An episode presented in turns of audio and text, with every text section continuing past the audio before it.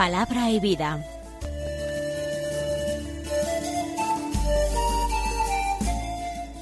Con el Padre Manuel Horta, desde Sevilla.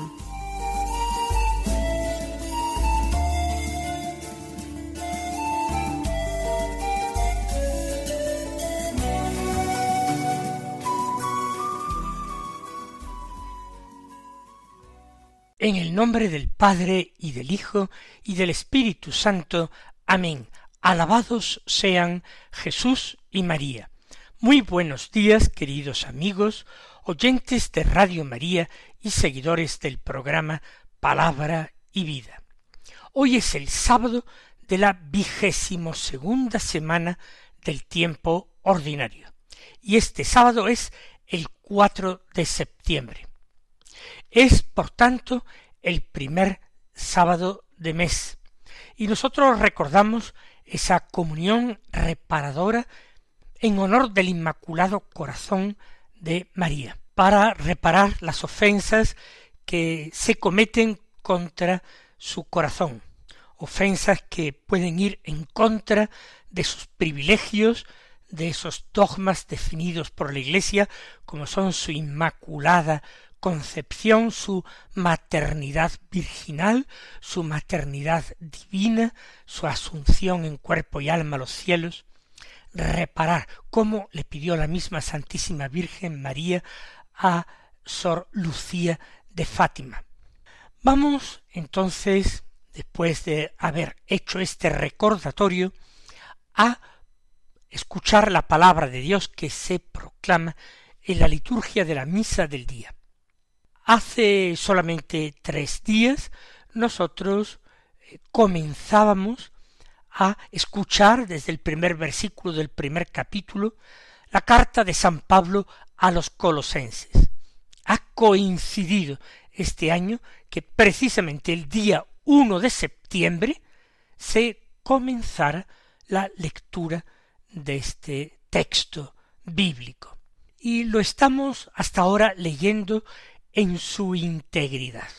Luego vendrán momentos en que la liturgia lo acortará y se saltará muchos trozos, pero hasta ahora estamos leyendo el texto completo. Hoy seguimos donde lo dejábamos ayer, en el capítulo primero de la carta, del que tomamos los versículos 21 al 23. Solamente tres versículos, pero tres versículos importantes. Recuerden que ayer nos habíamos detenido en ese himno cristológico que a veces la Iglesia utiliza como oración en el rezo litúrgico de vísperas. Pues bien, el versículo 21 al 23 dice así, Hermanos, vosotros en otro tiempo estabais también alejados y erais enemigos por vuestros pensamientos y malas acciones. Ahora, en cambio, por la muerte que Cristo sufrió en su cuerpo de carne, Dios os ha reconciliado para ser admitidos a su presencia, santos, sin mancha y sin reproche, a condición de que permanezcáis cimentados y estables en la fe, e inamovibles en la esperanza del Evangelio que habéis escuchado, el mismo que se proclama en la creación entera bajo el cielo, del que yo, Pablo, he llegado a ser servidor. Pues vamos entonces a tratar de desentrañar estas palabras de Pablo, esta palabra de Dios, que a algunos, pues como siempre, por el lenguaje un tanto peculiar de Pablo, siempre profundo, les resulta oscuro. En el texto se habla de un antes y un después, o para ser más precisos, de un antes y de un ahora. Vosotros, dice, en otro tiempo, es decir, antes, en un tiempo pasado, estabais también alejados y erais enemigos. Ahora, es decir, en el tiempo presente, por la muerte que Cristo sufrió en su cuerpo de carne, Dios os ha reconciliado. Vamos a tratar de profundizar en estas palabras y vamos a tratar de encontrar en ellas un poco de fuego que avive, que prenda, que haga que repitar nuestra oración. Antes, ¿cuándo es? Cuando los colosenses no estaban bautizados, cuando eran paganos. Su compatriota Epáfras, discípulo de Pablo, no les había llevado la fe. Y entonces, ¿cómo es que vivían? No me refiero yo a cómo vivían desde el punto de vista social o de punto de vista económico, cuál era su grado de facilidad o de comodidad. No. Estabais alejados y erais enemigos por vuestros pensamientos. Ellos vivían en el paganismo, de eso no hay duda.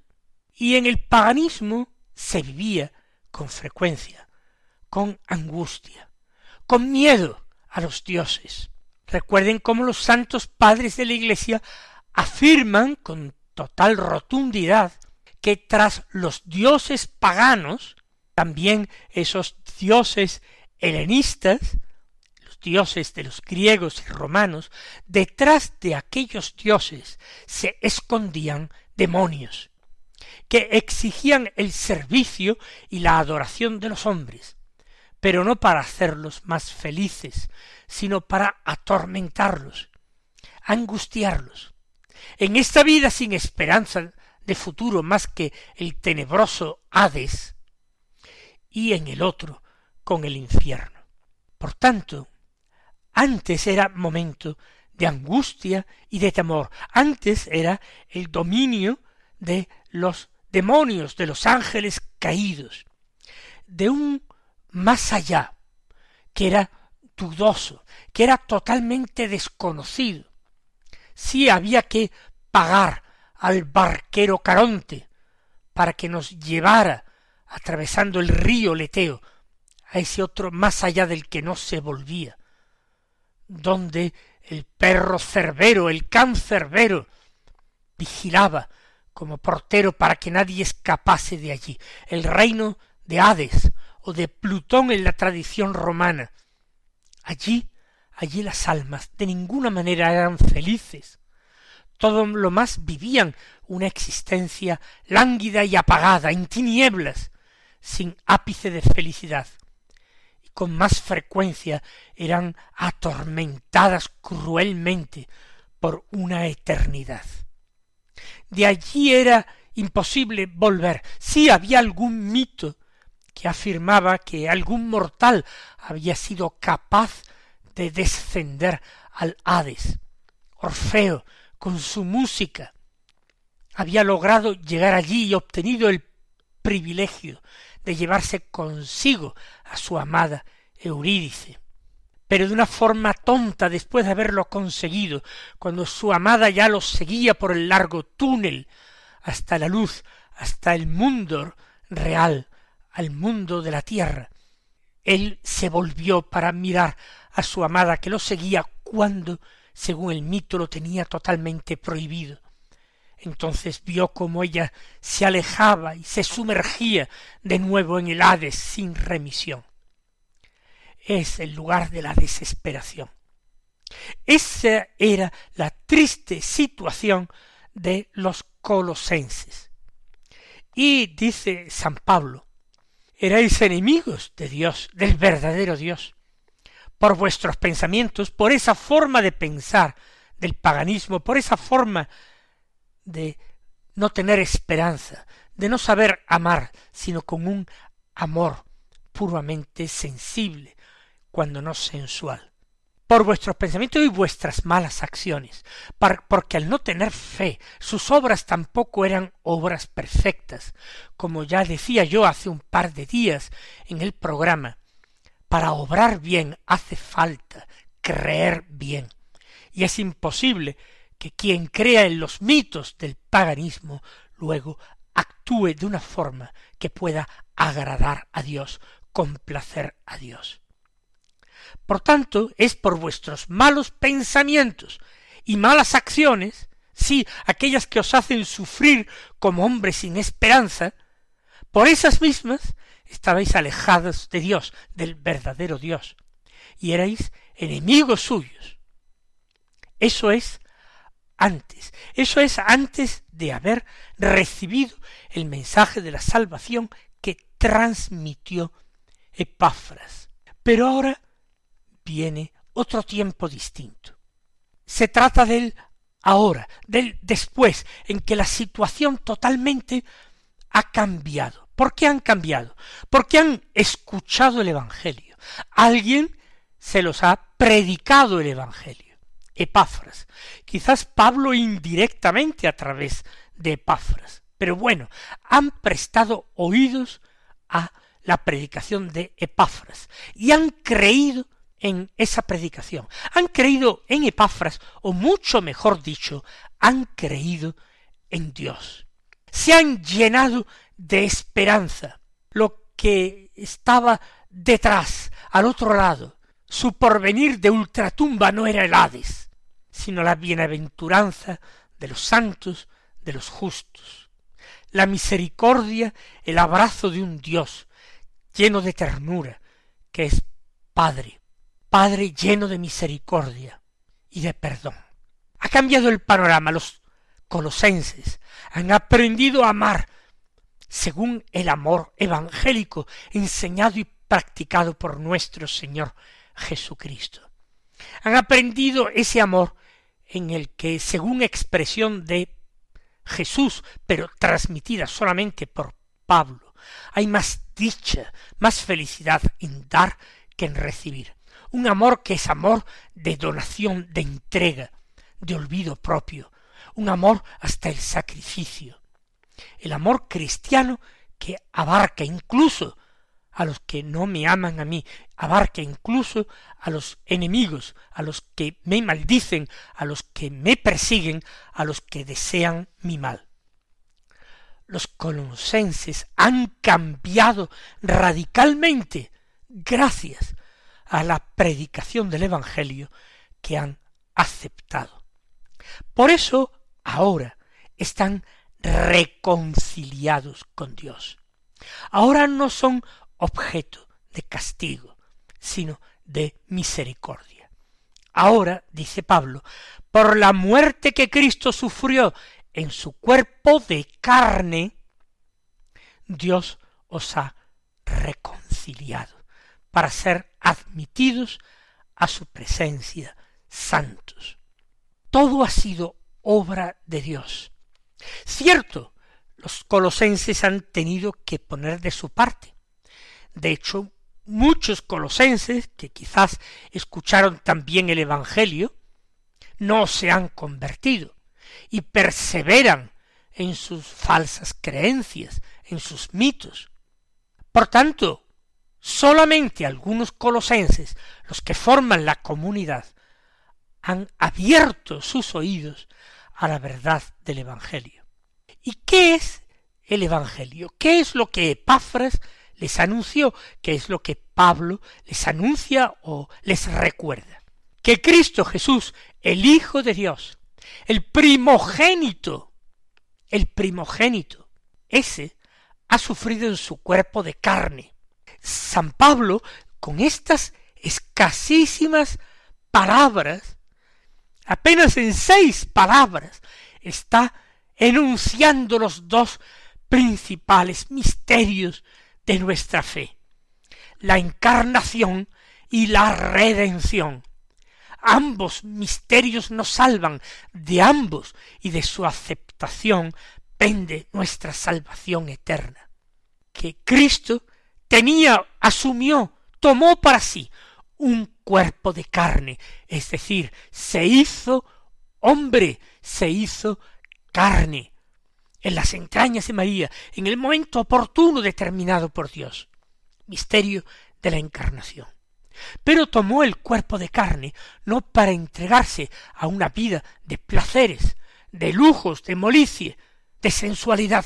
No, él asumió un cuerpo de carne para sufrir en él, ofreciendo así un sacrificio de salvación, de reconciliación, de expiación por nuestros pecados.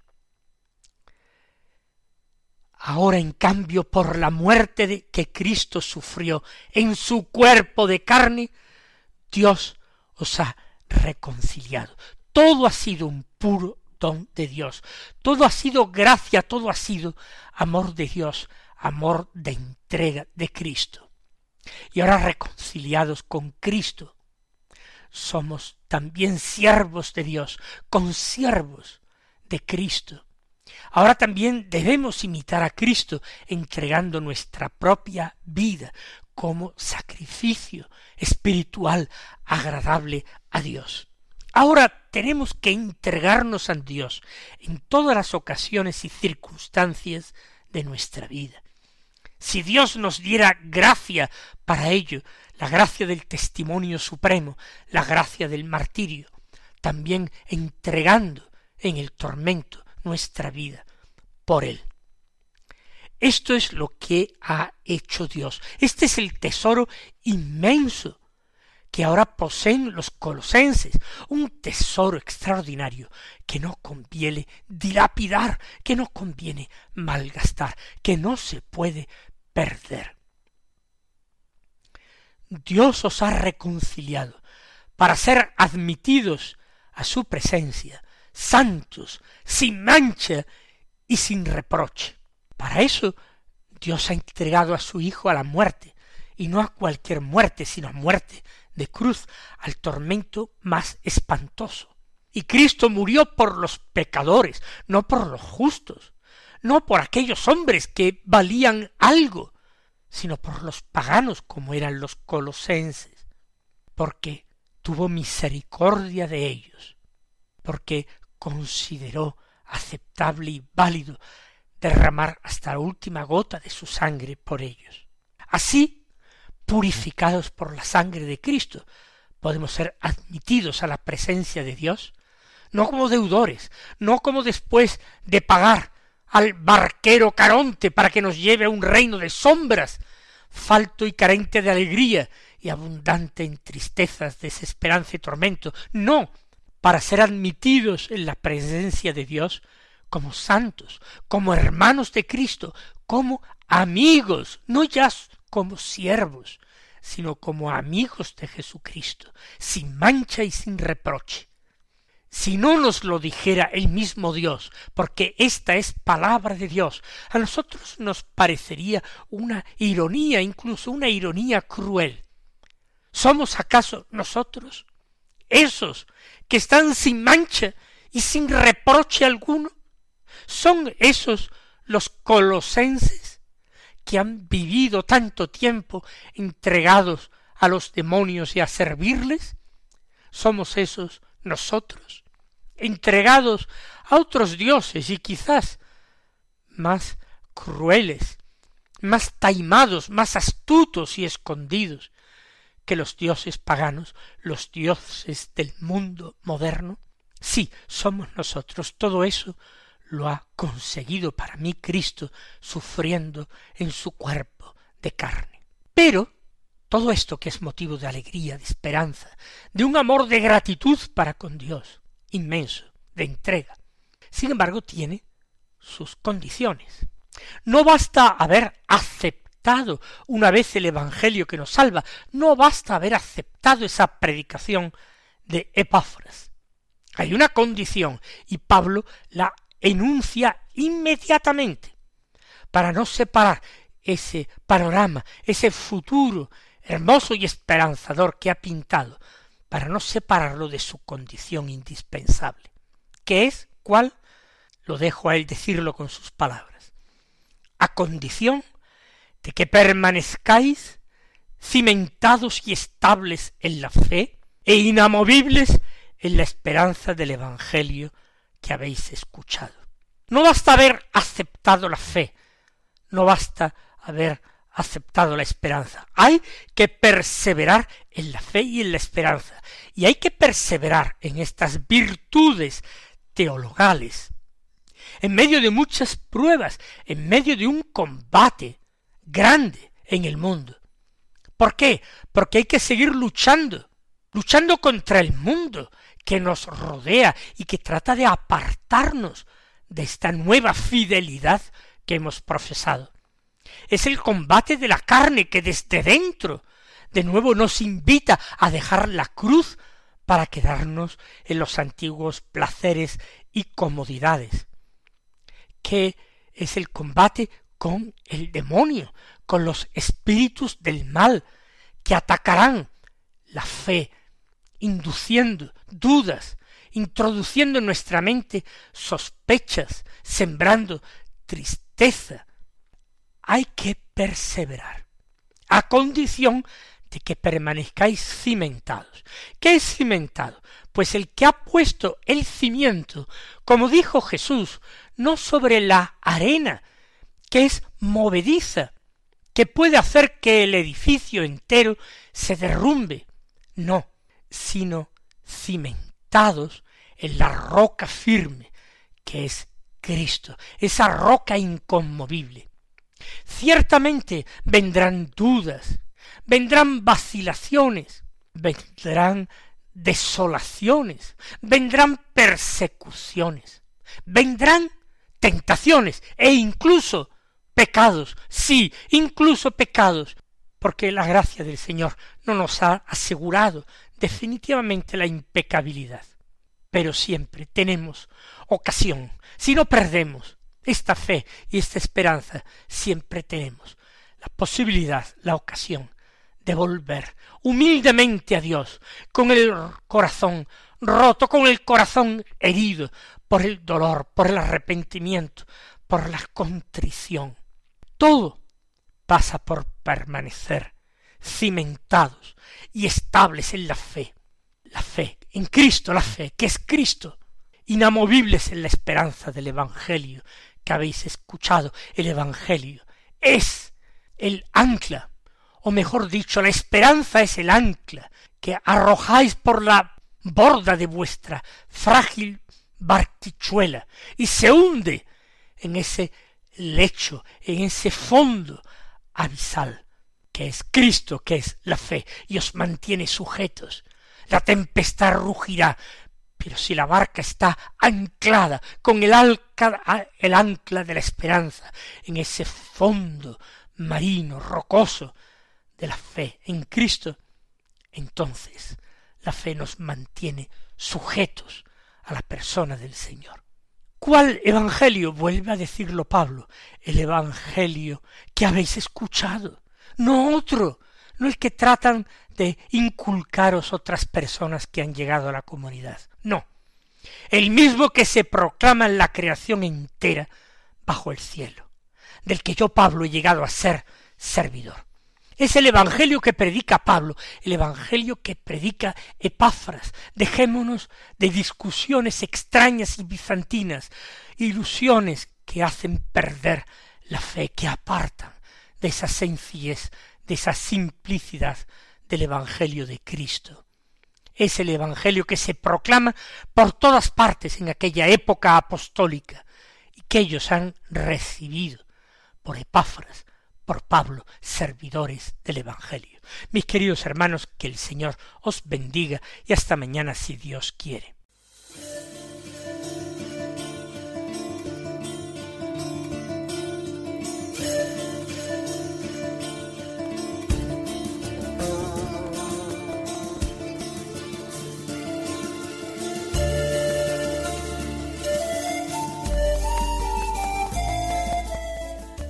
Concluye Palabra y Vida, un programa dirigido desde Sevilla por el Padre Manuel Horta.